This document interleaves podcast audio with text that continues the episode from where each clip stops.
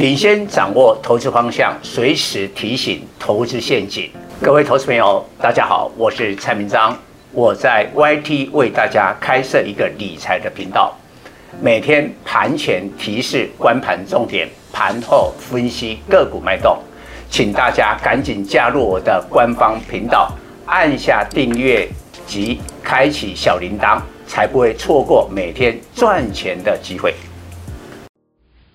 各位粉丝朋友，大家好，我是陈章，现在是礼拜二的盘后分析。今天俄乌的战火波及，不是只有台股，整个亚洲股市都大跌。在昨天礼拜一呢，俄罗斯的股市已经暴跌十三趴。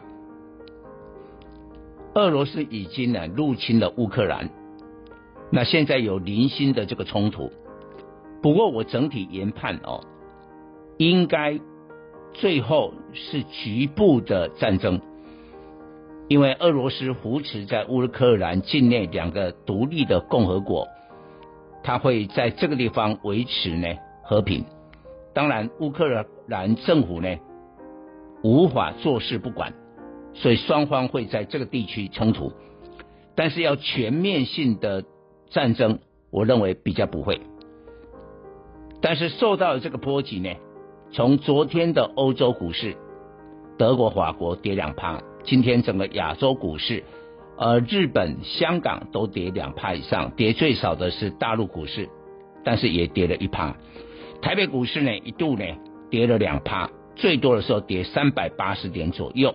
那因为外资今天卖超金额高达三百八十六亿。外资在台股大幅的提款，收盘的时候是跌两百五十二点，跌幅一点四趴，收在一七九六九，失守万八。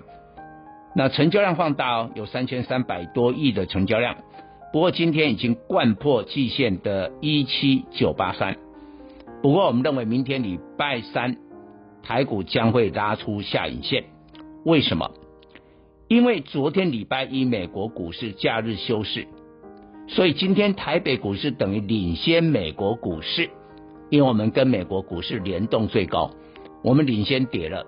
那目前的期指来看哦，呃，跟台湾的电子股联动性高的纳斯达克跌了两趴多啊。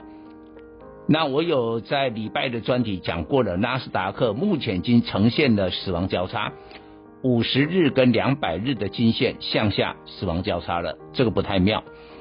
但是因为今天先跌了，台股先跌，那你看礼拜二晚上哦，假如美国股市纳斯达克最后的收盘跌幅是在目前的预期之中，比如跌两趴，那明天就拉下影线，甚至小红。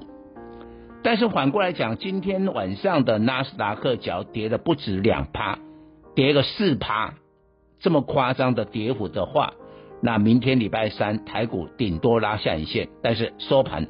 还是会跌，但我认为现在的台股大家也不要太过于担心，为什么？因为今天第一时间一定是提款，将外资就疯狂的到货，你这个今天老实讲，大盘撑不住。但是未来的股市要反映的是什么？假如不是全面的战争，只是局部的冲突战争的话，我觉得要反映的，我们在乎。英美为首的这些国家会对俄罗斯怎么样的经济制裁？那因为俄罗斯是一个非常重要的原物料生产国，石油啦，还有铝啦、镍啦、钢铁等等嘛，我们在乎是这个部分嘛。所以呢，我认为拉出下影线，率先会点火反弹的股票。应该就是受到了英美对俄罗斯制裁而受惠的股票，比如说俄罗斯的铝很厉害，但是一定被制裁。你看俄国铝业在港股挂牌，今天暴跌了将近二十趴，但是就好康谁？别的生产铝的公司，你看中国铝业今天是逆势上涨。那今天晚上你就看一下美国最大的两个铝业，一个叫美国铝业 AA，另外一个就是世纪铝业啊，哎，今年的股价都涨十几趴哎。那美国还对这个铝的进口还扣了十趴的关税啊，但是美国今年要推动基础建设啊。所以呢，相关铝的公司，那台股的指标就在大成钢。虽然今天跌，但今天的跌幅没有把昨天的长红棒吃掉一半以上，没有，连一半都还没有。这个严格来讲是强势哦。那你看钢铁里面的龙头中钢，其实今天即便外资的调节，它都还跌得很少哦。中钢今天的跌幅只有跌三毛啊，收在三十六点一五。你也就不用讲，这个跟不锈钢息息相关。你看今天很多不锈钢的这个公司股价都逆势上涨啊，比如说新钢啦、彰源等等。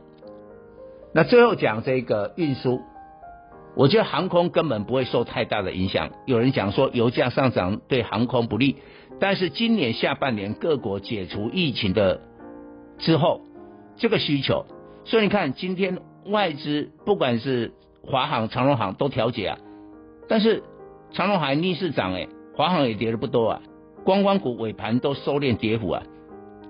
那最后看一下，在海运的部分，今天外资就不同，长荣是买超，所以长荣今天跌的不多了，跌的不多，在三趴左右。